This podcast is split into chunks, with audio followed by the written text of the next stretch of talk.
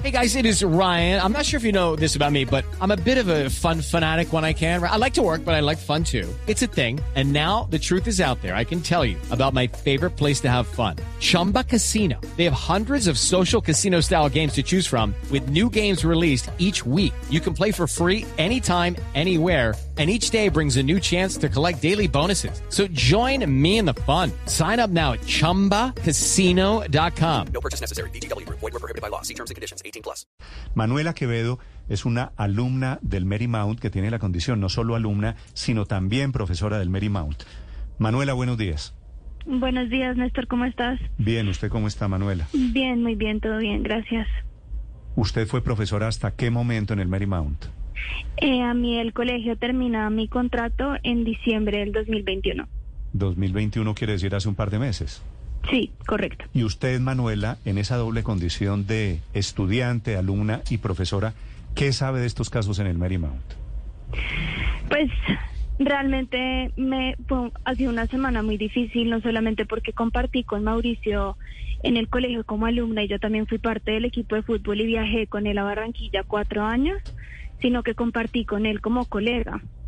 Y recuerdo vividamente hablar con él de chismes que habían salido cuando yo era alumna, pero en condición de profesora. Y él siempre mantuvo su postura con el resto de profesores que era que era chisme, que las niñas exageraban, que no era verdad, que él solamente tenía las mejores intenciones para la comunidad y venir a darme cuenta que mis mismas compañeras, no solamente de equipo, sino de generación, tenían historias muy traumáticas y nunca nunca lo vi en esa capacidad, pues ha sido no Man- solamente Manuela, doloroso, sino difícil. Lo que, es- lo que usted me está diciendo es, usted siendo profesora el año pasado en el Marymount, habló con Mauricio Zambrano, con este profesor que hoy está pasando a la historia, digamos, como el victimario de tantas niñas.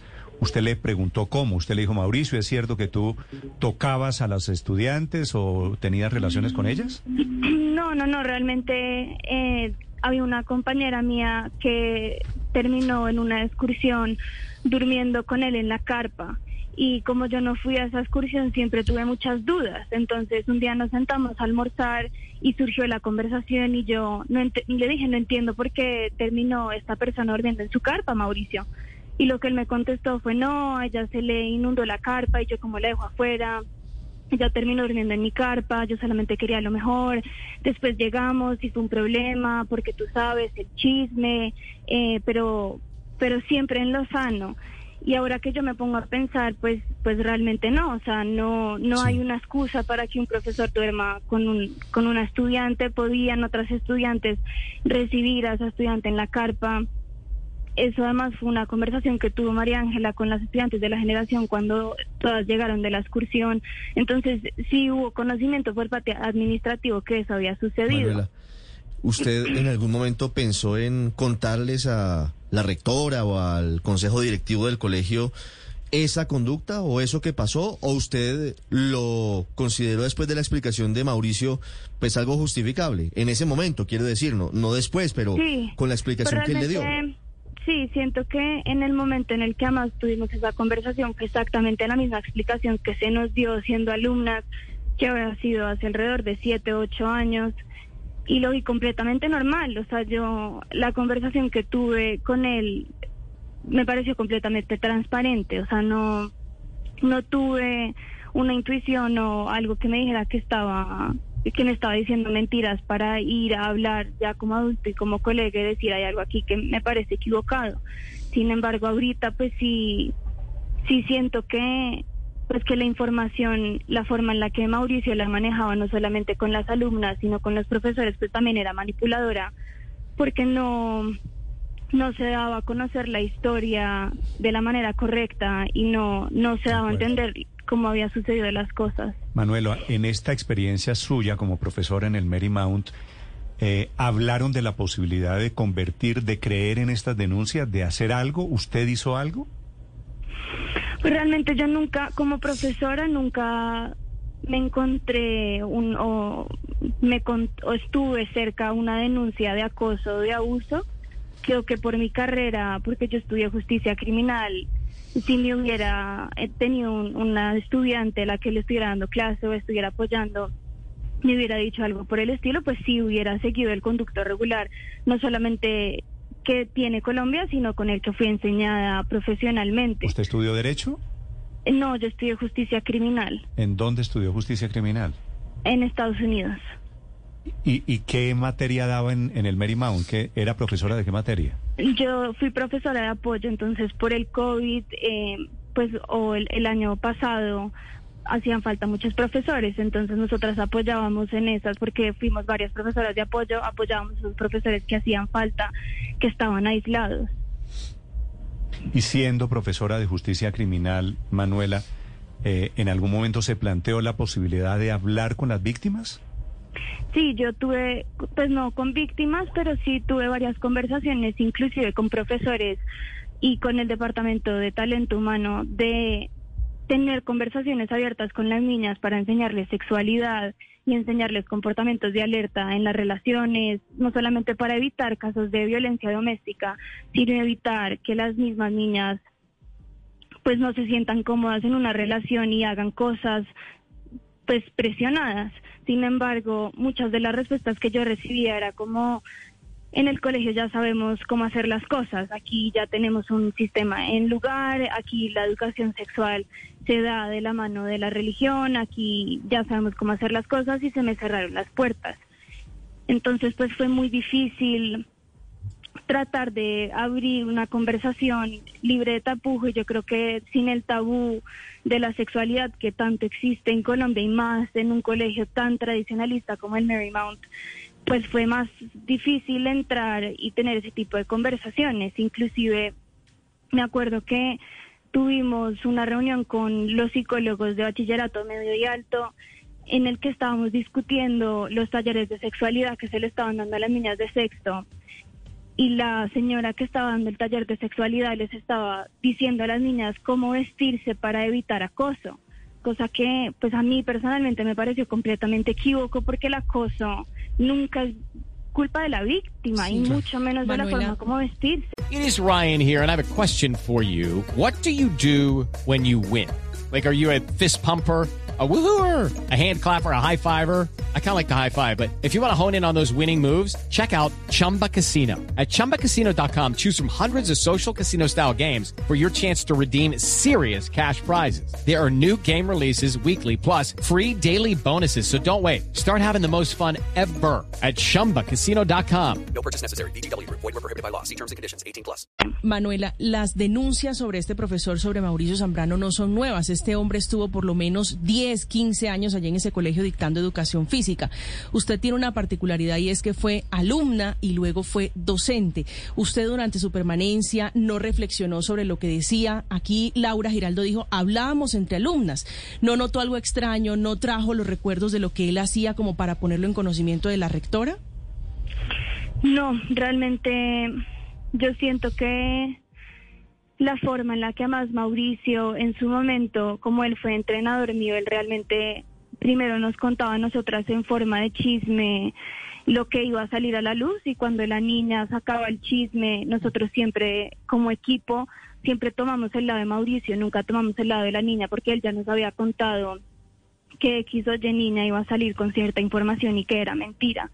Y la forma en la que yo creo que se manipuló la información, uno siempre creyó esa parte de que eran enamoramientos y que era una persona exagerando y que no era verdad.